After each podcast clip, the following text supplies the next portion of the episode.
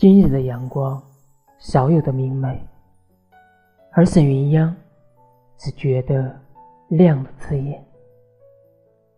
他想过白头偕老和一生一世一双人，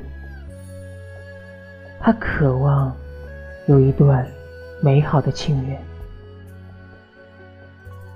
自从上次被顾南城救出牢狱，不感动是假的，甚至有了想和他一起白头的想法，因为他能给他安全和安稳。现在看来，当初要逃走才是正确的选择。